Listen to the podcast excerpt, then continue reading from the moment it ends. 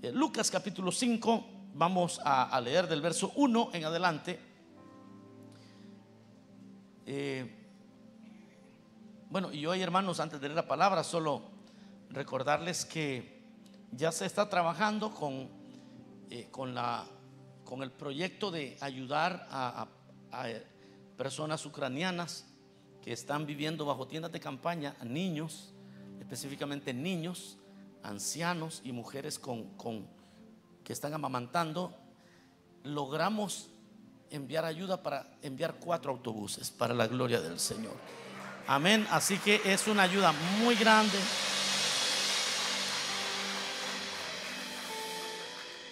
Y aquellos que pudimos dar algo, que el Señor multiplique, porque esa gente nunca nos va a pagar de regreso, ni los conocemos. Lucas capítulo 5, verso 1 dice de la manera siguiente: Aconteció que estando Jesús junto al lago de Genezaret, el gentío se, golpea- se- sobre él para oír la palabra de Dios. Y vio dos barcas que estaban cerca de la orilla del lago, y los pescadores, habiendo descendido de ellas, lavaban sus redes. Y entrando en una de aquellas barcas, la cual era de Simón, le rogó que la apartase de tierra un poco, y sentándose enseñaba desde la barca a la multitud. Cuando terminó de hablar, dijo a Simón, boga mar adentro y echad vuestras redes para pescar. Respondiendo Simón le dijo, maestro, toda la noche hemos estado trabajando y nada hemos pescado, mas en tu palabra echaré la red. Y habiéndolo hecho, encerraron gran cantidad de peces y, de, y sus redes se rompían. Entonces hicieron señas a los, a, los compañeros que estaban en, la, en la otra barca para que viniesen a ayudarles. Y vinieron y llenaron ambas barcas de tal manera que se hundían. Viendo esto, Simón Pedro cayó de rodillas ante Jesús, diciendo, apártate de mí, Señor, porque soy hombre pecador. Porque la pesca que habían hecho porque por la pesca que habían hecho, el temor se había apoderado de él y de todos los que estaban con él. Y asimismo de Jacobo y Juan, hijos de Zebedeo, que eran compañeros de Simón. Pero Jesús dijo a Simón, no temas, desde ahora serás pescador de hombres. Y cuando trajeron a tierra las barcas, dejándolo todo, le siguieron. Amén. Oremos al Señor. Señor, gracias por esta palabra que hemos ahora leído. Tu espíritu está aquí y tu presencia es palpable en este lugar. Tú conoces nuestros corazones, nuestras aflicciones. Envíanos hoy tu palabra. Susténtanos con ella. Rompe cadenas. Trae paz a los corazones y derrama de tu bendición sobre aquellos que están conectados también. En el nombre poderoso de Jesús trae salvación en esta hora. En el nombre de Jesús lo pedimos y lo recibimos, Señor. Amén. Y amén. Tengan la bondad de sentarse. El tema de este día lo he titulado Propósitos Eternos. Propósitos Eternos. Hay propósitos que son humanos, hay propósitos que son eternos. Los humanos los conocemos muy bien porque tienen una característica y es que son naturales para nosotros en todas nuestras etapas de la vida. Pero hay, hay, están los propósitos eternos que esos no se pueden discernir con facilidad porque las características están entrelazadas con aquellos propósitos que parecen humanos, pero que al final Dios los utiliza para la gloria de su nombre. No sé cuántos dicen amén a eso. Dígame como que si vino al culto con ganas. Es decir, a veces nos cuesta porque los propósitos de Dios van entrelazados con aquellas cosas cotidianas. Y es ahí, mis amados, cuando muchas veces perdemos el objetivo eterno y nos quedamos solamente viendo los propósitos humanos. Hoy, en esta porción que hemos leído, aquí sucede algo muy natural que termina en cosas sobrenatural, en una cosa sobrenatural. Comienza diciendo el escritor de Lucas, o, Lucas más bien, en su evangelio, que Jesús estaba junto al lago de Genezaret. La gente había venido, se agolpaba para verlo, para escucharlo. Y entonces el Señor, para tomar un poco de distancia de la gente, la gente no se quería mojar, entonces él se subió a una barca de las que estaban ahí y le y dice la Biblia le rogó a Simón que que metiera un poquito dentro del agua la barca y entonces tenía como una distancia entre sus eh, oyentes y lo que él tenía que decirles. Lo normal y lo natural convergen en los propósitos eternos, porque para Simón eso era un día normal eran las cosas que siempre hacían. Ellos salían a pescar como pescadores. Era su trabajo cotidiano. Era una cosa que no tenía nada de extraordinario. Y, por eso a veces no logramos oír la voz de Dios porque las cosas de Dios a veces suceden en, los escenarios que son muy naturales, muy humanos. Usualmente Dios está presente en momentos donde uno no sospecha, pero aquellos que tienen comunión con Dios siempre van a poder discernir que Dios está hablándoles y que Dios está llamándoles y que Dios está buscándoles y que Dios les está amando. El día domingo cuando estábamos eh, desarrollando los servicios, yo, podía ver a, nuestros amigos, familiares, muchos de ellos ya habían estado en una iglesia, muchos de ellos no. Y, pues muchos de ellos se sentaron y empezaron a ver todo así, ¿verdad? Como viendo a ver qué va a pasar aquí. Y de repente pudo haber sido como cualquier día, pero no fue como cualquier día. El Señor se reveló acá. Mire, solo aquí fueron más de 170 hermanos, personas que se entregaron a Cristo, más 100 niños que allá en, las otros, en los otros edificios se entregaron al Señor. Y aquí vemos que para Simón, para Juan para, los amigos que andaban con ellos. Era un día como cualquiera, habían salido a pescar por la noche, terminó, no agarraron, no pescaron nada, estaban limpiando sus redes, una rutina normal. Pero algo sucedió, algo que no era normal sucedió. El Señor estaba pidiéndoles, y esto es algo interesante porque la Biblia dice que vio dos barcas que estaban cerca de la orilla del lago y los pescadores allí también estaban. Cuando ellos ya se habían bajado de las barcas y estaban lavando las redes, dice la Biblia, y estas cosas son las que a mí me impresionan de lo natural con lo espiritual, porque quien les llega a hablar es el mismo creador del cielo y de la tierra. Y le dice, el escritor dice, y les rogó. El verso 3 dice, y entrando en una de aquellas barcas, la cual era de Simón, le rogó Mire qué, cosas más interesantes. El dueño de la barca, el dueño del mar, el dueño del lago, el dueño de los peces, el dueño de todo, pareciera en lo natural, pareciera que él está rogando al hombre cuando es el hombre que está necesitando de la ayuda del Señor. Es interesante, no sé si se le hace interesante a usted. Es que cuando Dios lo llama a uno, yo recuerdo cuando Él me llamó a mí, eh, yo pensé que era Dios el que, estaba rogando a mí. Después me di cuenta que el moribundo era yo. No sé si le pasó así a usted. Sí, porque yo era muy pagado de mí mismo, orgulloso como, como no hay. No tenía nada de que estar orgulloso, pero yo me sentí orgulloso. Sí, yo entré ahí como que si era el dueño de todo el edificio y que todos me tenían que besar el anillo. Y es interesante cuando yo leo en la Biblia que dice, le rogó que apartase de, tierra, de la tierra un poco y sentándose enseñaba desde la barca a la multitud. ¿Cómo es esto? Que parece como que si Dios está rogándonos cuando realmente los necesitados eran Pedro, éramos nosotros también, mis amados hermanos. E-, es ahí donde los propósitos eternos deben de ser discernidos. Uno debe entender, muchas veces Dios está tocando la puerta y uno piensa que Dios el que, el que está necesitando de uno, cuando Dios ya nos vio en nuestra miseria y lo que está haciendo es, es extendiéndonos la mano para ver si tomamos la mano de Él, para sacarnos adelante. Dele fuerte ese aplauso al Señor.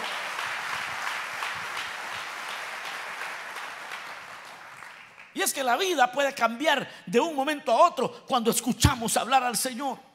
Todo comenzó cuando el Señor le pide una barca prestada a Simón. Luego Simón escucha al Señor hablar y eso cambió todo. Por eso es que Satanás dice la palabra que no quiere que la gente oiga. Mire que cuando uno quería ir a hacer cosas malas, siempre encontraba suficiente gente para ir a pecar. O si no, pregúntele a aquellos que teníamos vicio, pregúntenos a los que teníamos vicio. ¿Algún vicioso, algún ex vicioso aquí? Yo echaba más humo que una locomotora, hermano. Y fíjense que cuando yo no tenía para, para comprar el vicio, siempre habían dos ahí que me, que me hacían sponsor. Siempre había alguien que, ah, es que no había para el trago. Sobraba quien dijera, no, aquí yo, yo, la siguiente ronda la pongo yo. Pero para buscar las cosas de Dios, hermano, uno hace planes para ir a la iglesia y se le poncha la llanta del carro. Uno hace planes para buscar a Dios y hasta el perro que es el mejor amigo lo muerde. ¿Y por qué hace eso Satanás? Porque Él no quiere que las personas escuchen que hay esperanza, que además de esta vida hay una vida eterna, que hay que, hermano, anhelar, que hay algo que Dios quiere darle a la vida del hombre. Oh, el día que alguien, miren, muchos, muchos vinieron y quizás no regresaron a la, hoy no están aquí, quizás regresen el domingo y quizás no regresen, pero esas personas ya oyeron el Evangelio. Uy, el que ya escuchó esto ya no está tranquilo el que ya, ya oyó la voz de Dios, porque no es la voz de los hombres. Nosotros solo somos los mensajeros. La voz que oyen es la voz de Dios, que saben que hay esperanza, que saben que hay una salida. La vida, la vida puede cambiar de un momento a otro cuando escuchamos la voz de Dios. Cuando escuchamos hablar al Señor, uno ya no queda igual. La Biblia cuenta una historia real porque la cuenta Mateo. Dice que los principales sacerdotes enviaron, los religiosos enviaron a unos soldados para ir y apresar a Jesús. Iban armados con sus espadas. Y cuando llegaron donde estaba Jesús, bueno, la historia, ¿qué pasó cuando llegaron a, a, prender a Jesús? No, no se cuenta mucho. Lo que la Biblia cuenta es cuando regresaron a los que les habían enviado pero venían sin Jesús. Y ellos les dice, pero les pagamos para que fueran por él. ¿Qué pasó? Y la respuesta de aquellos soldados dijeron, no lo pudimos agarrar. ¿Y, qué pasó? Que tenía guardaespaldas. ¿O qué pasó? No, no tenía guardaespaldas. Es que nadie habla como él habla. Esos soldados quedaron con la boca abierta, les cambió la mente porque el Señor puede transformar. Una vez alguien escucha la voz de Dios, no puede ser el mismo. Y en este verso 2, el Señor les ruega que, las, que aparten la, la, barca un poco. Y sentándose, dice, enseñaba desde la barca a la multitud. Y aquí vamos a aprender cosas interesantes de esta, de esos propósitos eternos. Cuando Dios pide algo es porque te va a sorprender. Lo que yo descubro es que cuando Dios pide algo, lo que quiere es sorprendernos. Lo que quiere es hacer algo en nosotros. Porque a Simón le pide la barca y le dice, hazme un favor, mete un poquito al agua la barca, de tal manera que yo me siente para hacer la misión por la cual he venido al mundo. Me imagino que Simón dijo, bueno, le voy a hacer el favor a, este maestro judío. Y le hizo el favor, pero era la mentalidad de uno. Yo le voy a hacer el favor a él. Ahora sí me entendiendo cómo lo eterno y lo natural se encuentran. Los propósitos eternos a veces se nos pasan de largo porque Estamos esperando alguna manifestación muy sobrenatural y no, muchas veces las cosas son tan naturales, tan humanas. Aquel hombre llamado Simón que se convertiría en el apóstol Pedro lo que estaba era en, ese, en esa conversación, estaba encontrando su propósito eterno, estaba encontrando un apostolado, estaba encontrando su lugar en el reino, estaba encontrándose con el mismo Hijo de Dios. Porque cuando Dios te pide algo, es porque te va a sorprender. A Pedro le pidieron la barca y terminó dándole un apostolado. Le termina dando un lugar Hermano, el, apóstol Pedro queda en la Biblia como uno de los grandes, uno de los hombres más extraordinarios. Bueno, de todos los apóstoles fue el que caminó sobre el mar, sobre el agua. ¿Qué le parece? ¿Cómo va la cosa ahí? Y todo comenzó porque le obedeció al Señor en una cuestión muy sencilla. La vida de estos tres personajes cambiaría para siempre en ese encuentro, en un encuentro tan normal. Voy a ir pues a una reunión, voy a obedecer algo que la Biblia dice. Hay personas que están ante la Biblia, el Señor les está hablando y ellos dicen, bueno, yo no entiendo mucho, pero voy a, voy a hacer caso. ¿Y, ¿Y por qué le digo esto? Porque para Pedro, lo que viene después es ilógico. Porque Jesús le va a pedir a Pedro, más adelante le va a pedir que, tire la red para pescar. Y Pedro, siendo un experimentado pescador, le quiere dar una clase de pesca y le dice, toda la noche he intentado agarrar algo aquí y no hemos podido. Y, todo pescador sabe que, que, así como yo, ¿verdad? Ah, yo no sé pescar. Una gripe tal vez. Pero, los pescadores se conoce que es por la noche, que, es donde mejor les va pescando.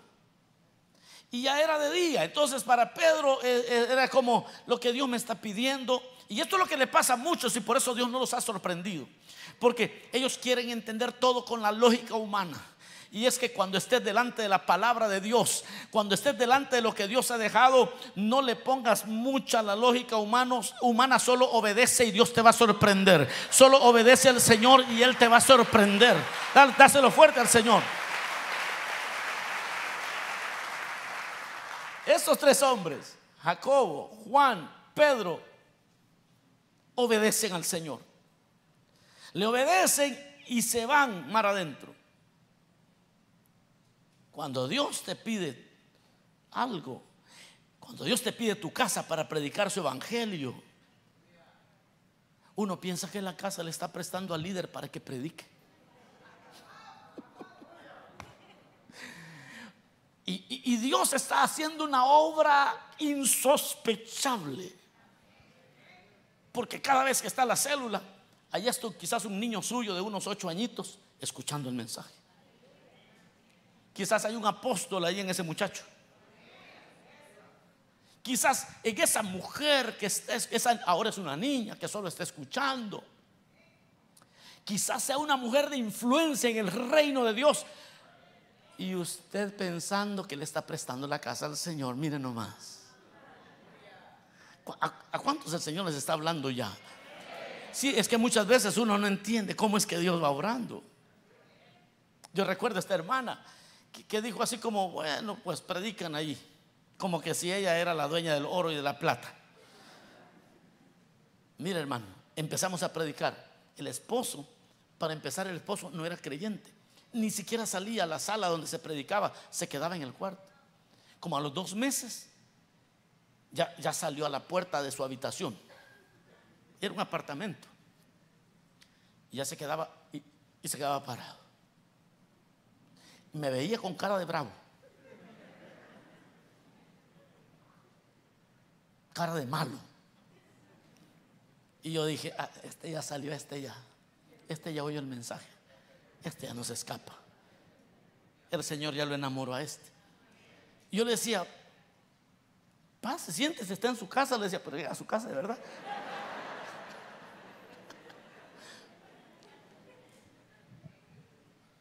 ni, hablaba, solo decía. Pero se quedaba ahí. Bueno, el primer mes, ya recordé, el primer mes, a la hora de la célula se iba. Cuando ya terminaba la célula, regresaba. El segundo mes se quedó oyendo desde el cuarto. El tercer mes, como tres semanas seguidas, se quedó en la puerta de su, de su habitación. Luego llegó y se sentó. Pero, pero, pero un sentado de malos amigos, man. Y como cuando uno va empezando lo ponen nerviosos esas personas a uno. Y yo, era un, un, jovencito. Tenía que 23, 24 añitos. Y era muy flaquito hace mucho tiempo. Y ustedes que se rieron, espero que estén flacos. si no, no se vale que se rían de mí, pues. Entonces el tipo se me quedaba viendo. Y yo por ratos me ponía nervioso, pero yo decía, pero el Señor le está hablando, no soy yo, el Señor le está hablando, no soy yo, el Señor le está hablando. Y desde entonces, cuando alguien se me pone bravo, yo sé que no soy yo, es el Señor el que está hablando, no soy yo, es el Señor el que está hablando, no soy yo, es el Señor el que está hablando. Bueno, la historia se la termino rapidito. Como a los cinco meses, ya estaba, ya se había convertido, ya estaba bautizado y ya era el tiempo de los llamados, fue lleno del Espíritu Santo, de repente ya andaba sirviendo a la iglesia, se volvió mi mejor amigo después. La señora pensaba que le estaba prestando la casa al, Señor. La esposa de él al principio dijo, pues prediquen. Miren mis amados hermanos, todo servicio que nosotros le damos al Señor no se compara con la obra sobrenatural, el propósito eterno que Dios está haciendo en nuestra casa. Dele fuerte ese aplauso al Señor. Y aquí dice la Biblia, cuando terminó de hablar, dijo a Simón, boga mar adentro y echad vuestras redes para pescar. Y Simón le responde, toda la noche hemos estado trabajando y nada hemos pescado. Pero vea la respuesta de este hombre. Pero por tu palabra echaré la red. Cuando alguien se atreve, no sé quién está oyendo esto, pero cuando alguien se atreve a decir, mire, yo no entiendo nada de esto, pero la Biblia dice que voy a tener que perdonar y ni modo voy a perdonar. La gloria de Dios va a venir sobre ti. Vas a ver la manifestación de Dios. Voy a hacerlo porque Dios me lo dice. Yo le puedo contar historia tras historia de cosas que hice porque la Biblia lo decía, no porque yo lo entendía. Y todos los que me conocen saben que yo no soy de esos que solo hago porque me dijeron que hiciera me gusta investigar y Esa fue mi peor barrera para creer en el Señor. Pero ¿y por qué esto? ¿Y por qué lo otro? Y explíquenme aquí y explíquenme allá. Y yo cuestionaba todo. Yo era de los que decía, ¿y quién fue primero, el huevo o la gallina? ¿Y quién fue la esposa de Caín? Obviamente yo fui encontrando todas esas respuestas pero hasta que me rendí al Señor. Pero muchas veces, hermanos, el Señor en mi propia vida me puso en unas situaciones donde había que obedecer nada más. Y este hombre hace algo e-, en el propósito eterno y ya las cosas estaban ordenadas y este hombre dice, pero por tu palabra echaré la red. Atrévete a hacer lo que la Biblia dice y verás la gloria de Dios sobre tus hijos. Atrévese a hacer, atrévase usted a hacer lo que la Biblia dice.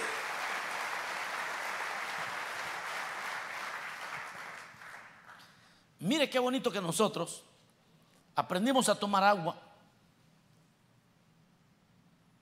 antes de conocer su composición química. Porque si primero no vamos a tomar agua hasta entender cómo esas dos moléculas y esa otra, cuando ya uno empieza con esos grandes retos, hermano, uno no se pone nada en la boca. O, pregúntele a estos que andan a dieta hoy, que dicen que hoy acaban de empezar porque ayer todavía andaban. Pregúntele. Todo lo que se van a meter a la boca, quiero ver cuántos carbohidratos, cuánta azúcar y cuánta azúcar ¿Cuánto azúcar tiene un tomate? Y están leyendo cuánto azúcar tiene un tomate. Y los frijoles verdes, ¿cuánto, cuánto azúcar lleva? ¿Qué, qué, cuánto azúcar lleva una manzana? La mitad de la manzana. Esa gente no come a gusto, hermano. Ahora, si usted está en una dieta, está haciendo ejercicio y se está cuidando, gloria a Dios, qué bueno. Únase a los de la dieta, está bien. Yo conozco a uno que se ha quedado con puros huesos. Y yo dije, no tanto así, no dije. El asunto cuando el creyente le agarra así. Y que quiere entender todos los componentes de la Biblia, hermano. Y la Biblia es la palabra de Dios. Es la mente de Dios. Y usted ni su propia mente conoce y quiere conocer la mente de Dios a profundidad, se va a morir de starvation, se va a morir de hambre. Va a decir, no, yo no entiendo esto. No, no. Aquí Pedro dice, por tu palabra, no entiendo cómo voy a pescar de día. No agarré nada de noche, menos va a pasar de día, pero, pero voy a obedecer. El hombre, la mujer que se atreve, que está cuando estamos frente a la palabra de Dios. Y el Señor nos invita a hacer algo y decimos, ah, yo no entiendo toda la Biblia, pero voy a obedecer la parte que entiendo. Esa es la gente a la que Dios se le manifiesta. Esa es la gente a la que Dios le empieza a revelar su, verdad. Esa es la gente que comienza a ver el camino del Evangelio de una manera enriquecedora. Porque Dios no llega a restar, Dios llega a sumar. Cada vez que Dios te dice, quiero que rompas con el pecado, quiero que dejes este, este mal hábito, quiero que hagas, cuando tú estás leyendo la Biblia y Dios te habla así, puede hacer que entiendas, puede hacer que no entiendas, pero si obedeces, te puedo garantizar que Dios no llega a restar, Dios llega a sumar. Dios no te llega a quitar nada y Él vino a darnos vida y vida en abundancia. Dele fuerte el aplauso al Señor. Y es que al final al final, hermano, la diferencia de tu bancarrota está en a quién estás obedeciendo. ¿A quién estás obedeciendo? Estás obedeciendo tus, tus propios cuestionamientos. Porque aquí la experiencia de un pescador tenía peso. La experiencia nuestra tiene peso. Nuestros prejuicios pesan mucho a veces. Nuestras ideas las tenemos, las hemos abrazado bien abrazadas. Y no que no tengamos razón. No sé si me está oyendo. Es que tenemos razón y hay muchas cosas que hacemos y tenemos la razón. Pero en los propósitos eternos nos vamos a encontrar una y otra vez con que el Señor se quiere manifestar y Él es espíritu y los que le adoran le tienen que adorar en espíritu y en verdad. Y entonces cuando el Señor le habla al espíritu, ¿cómo le llama usted a eso? Corazonada le llama. Hay gente que así le llama, una corazonada. Una corazonada no es otra cosa que el espíritu del hombre queriendo entender algo que no tiene una explicación lógica. ¿Cuántos hemos tenido corazonadas aquí? Y entonces, cuando alguien está en bancarrota eh, espiritual, en cualquier bancarrota que se encuentre, emocional, financiera, la diferencia es a quién usted le está obedeciendo. Voy a hacer un paréntesis en esto. Por ejemplo, ahorita viene una crisis financiera que ya se está sintiendo, pero que se va a agudizar. Y que si usted escucha a los expertos de repente le van a decir, no, ahora es el momento de comprar no sé qué cosa, esto y lo otro. Pero si usted lee la palabra, usted va a encontrar que José dijo, no, no, hoy es el momento. Si tienes bendición y tienes, es momento de guardar. Aleluya. Ah, es un paréntesis nada más. Es el tiempo de guardar. Ya que el hombre empezó a guardar, a guardar, a guardar. Cuando golpeó a Egipto, el hambre. El que tenía plata, ¿sabe quién era? El que oyó la voz de Dios. Ese fue el que tenía suficiente. Ese fue el que tenía y salió adelante él y toda su familia. La diferencia entonces, cierro el paréntesis, es aquí que escuchamos. Y, Pedro tuvo aquel debate, bueno, esto que me está diciendo este señor no tiene sentido, pero la enseñanza que acaba de dar desde mi barco, si tiene sentido, hmm, quizás le voy a hacer caso a él. y se atrevió. Es que cuando te atreves a hacerle caso a aquel que sí sabe lo que te está diciendo, el Señor en su palabra, Él, ya dio, ya nos dijo qué hacer, ya nos explicó cómo vivir. Y cuando usted escucha la palabra de Dios y la obedece, el Señor va a comenzar a hacer milagros.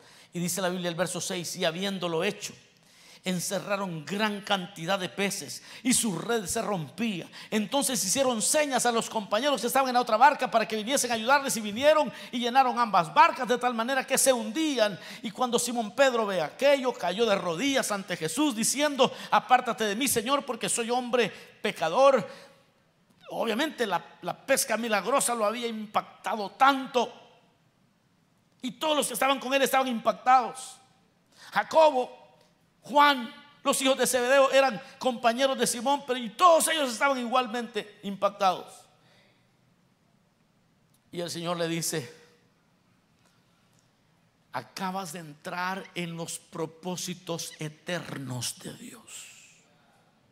Aleluya. Desde el momento que me prestaste tu barquita, que no habías pescado nada, es que cuando uno llega al Señor viene todo hecho pedazos, hermano. Orgulloso, pero hecho pedazos. Y uno viene con cierta arrogancia. Y el Señor le dice, dame, tu vida. Y uno, ¿y para qué querrá mi vida el Señor? Uno es un poco arrogante. Pero en el momento que le dio un pedacito de la barca, porque me imagino que era un, un barquito pequeño, pesquero. Y el Señor solo utilizó una parte de ese barco. Pero cuando el Señor ya entró a tu vida, aunque sea un poquito, ya estás escuchando y si obedeces, ya estás en los planes eternos, los propósitos eternos han comenzado a obrar en tu vida. El Señor se va a manifestar más y más en tu vida. El creyente hay creyentes que dicen, no, es que yo al Señor le di mi corazón, pero no mi cartera. Eso siempre viven arruinados, hermano. Pero aquellos que dicen, Señor, toda mi vida es tuya. Mi casa es tuya. Mi, mi, mi auto es tuyo. Todo lo que yo tengo, te lo entrego a ti entonces ahí está, ahí convergen propósitos humanos y usted se va a sorprender cómo los propósitos eternos comienzan a manifestarse a su vida y todo lo que comenzó con ir un día a una célula y todo lo que comenzó un día escuchando un programa de radio, oyendo a una iglesia y todo lo que comenzó de una manera sencilla termina siendo el gran propósito eterno de Dios sobre su vida. Ahora Pedro escucha lo que Dios le dice, pero Jesús le dijo a Simón, no temas, desde ahora serás pescador de hombres. Desde ahora serás pescador de hombres. Has entrado a los propósitos eternos de Dios. Has entrado a los propósitos eternos de Dios. Más adelante sería todo lo que sería. Pero todo comenzó cuando obedeció a una palabra. Una vez no tiene que obedecer todo, hermano. Con, una palabra que uno que el Señor se le revela y entonces uno dice, esto está bueno. Sí, porque hay gente que dice, no, hermano, es que una hermana me dijo, ¿y cuál es la voluntad de Dios? Es que es mucho. ok. Es cierto, hay, tantas cosas que uno va a ir obedeciendo en su vida cristiana. Que no llega de golpe. Pedro, ni siquiera Pedro se convirtió en el Pedro que hoy conocemos de golpe. Pedro tuvo unos encuentros con el Señor una y otra vez y otra vez y otra vez. ¿Se recuerda cuando el Señor lo, lo regañó? Porque el Señor ya le estaba diciendo, mira, ya me falta poco para ir a la cruz del Calvario, me van a, escupir la cara, me van a golpear. Y, Pedro lo toma a un lado y le dice, Señor, que nunca eso te acontezca. La regañada que le dio al Señor, yo no la quisiera oír nunca en mi vida. ¿Quién sabe, quién sabe aquí lo que le, dijo? No, ya que lo traten así. Cualquiera salió huyendo. ¿ah? Para los que no saben lo que le dijo, apártate de mí, hijo el diablo, le dijo. Apártate de mí, Satanás. qué regañadas le metía. Es que a veces el Señor nos va a tener que apretar unas tuercas. Pero qué, bueno que ya Pedro había entrado en los propósitos eternos. Y, así me dijo una hermana, ¿y cuál es la voluntad de Dios? Es que es mucho, me dijo. Le dije, solo obedezca lo que le dijo hoy. Sí, usted lea la Biblia todos los días. Y obedezca lo que le dijo hoy el Señor, nada más. Despreocúpese de los cuatro caballos del Apocalipsis. Sí, sí despreocúpese. Solo obedezca lo que el Señor le dijo ese día. Usted leyó la palabra, leyó el capítulo 3 de Hechos. Pedro y Juan iban a la hora novena de la oración, como de costumbre a orar. Ay, Dios mío, me estás diciendo que hay que orar. Bueno, eso voy a hacer. Cierre su Biblia, obedezca esa parte que Dios le dijo. Ore y tranquilo. El siguiente día va a leer el capítulo 4. Luego va a leer el capítulo 5.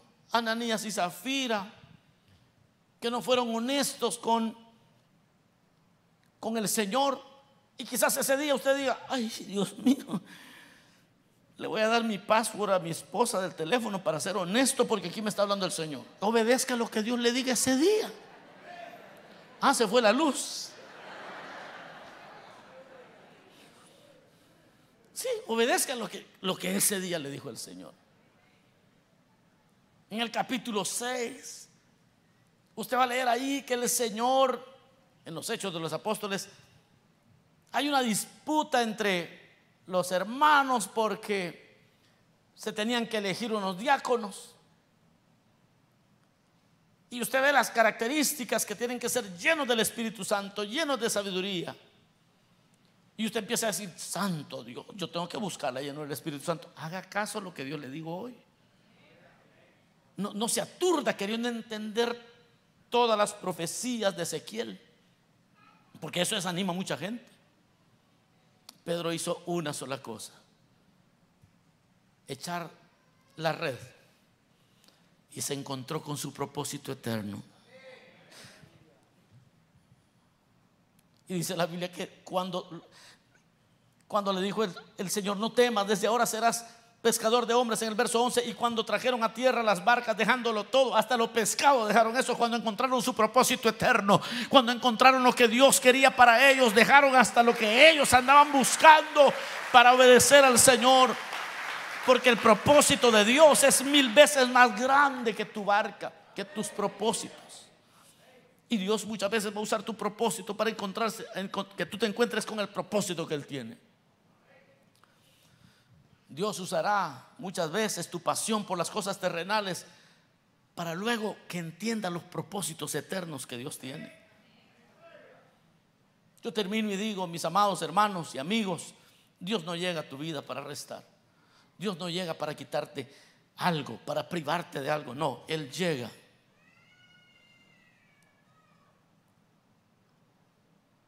para transformar tu eternidad. Y aun cuando Dios pide algo de nuestra vida, salimos ganando cuando se lo entregamos. A veces vamos a sentir que no, que mucho tiempo me está exigiendo el Señor, pero eres tú el que ganas al final. Cuando el Señor te está pidiendo algo, Él es el que te quiere dar, Él es el que te quiere bendecir. El propósito de Dios es mil veces más grande que cualquier cosa que tú tengas. No le niegues nada al Señor propósitos eternos. Propósitos eternos. Y cuando descubres esa belleza, el Evangelio tiene sentido. Vamos a orar, cerramos nuestros ojos un momento. Digámosle, Señor, gracias. Gracias por tu palabra. Señor amado, déjame descubrir los propósitos eternos que tú tienes para mí. Vamos, dígalo conmigo. Déjame descubrir los propósitos eternos que tienes para mí. Quizás lo descubras mientras estás en tu tienda, en tu negocio. Quizás lo descubras en, en tu empresa, en tu trabajo. en tu hobby y vas a descubrir. Y Dios se va a empezar a revelar a ti. Vamos, dile al Señor, muéstrame tus propósitos eternos. Permite que te pueda obedecer en lo poco para que tú reveles todo el propósito en mi vida. Yo quiero obedecerte a ti, Señor. Yo quiero ver tu propósito cumplido en mí. Vamos, comienza a orar. Comienza la iglesia a clamar al Señor. Quiero ver tu propósito cumplido en mí, Señor. Quiero imitar los pasos del apóstol, de Simón Pedro. Que aunque a veces no tiene sentido, voy a obedecerte porque yo sé que tú no restas, tú siempre sumas. Porque yo sé que tus propósitos son más altos que los míos. Yo quiero hacer una invitación muy breve. Si hubiera alguna persona hoy que quisiera entregarse a Cristo, que nunca antes lo ha hecho, quizás hoy se está encontrando con aquel que le habla con amor. Venga a Cristo hoy. Si nunca has entregado tu vida a Cristo en público, nunca le has dicho al Señor, te entrego mi vida, ven ahora, el Señor te está llamando. No te detengas. Sal de tu silla, vamos a orar por ti. Si hubiera alguna persona que quisiera entregarse a Cristo. O quizá fue creyente y se ha apartado y quiera reconciliarse con el Señor. Venga, este es el momento de hacerlo. Sus propósitos son eternos para ti. Y quizás tú lo veas muy natural, pero Dios está obrando en tu vida. Y tú nunca vas a ser el mismo, nunca vas a ser la misma porque ya conoces la verdad. Vuélvete al Señor otra vez. Ven, Cristo te llama. Habrá alguien que hoy necesite recibir a Cristo. Vamos ahora por usted. Si hay personas que nos están viendo y quieren buscar del Señor y hoy tomar una decisión por Cristo, puede llamarnos también al 818-654-5600. Hay alguien esperando orar por ti.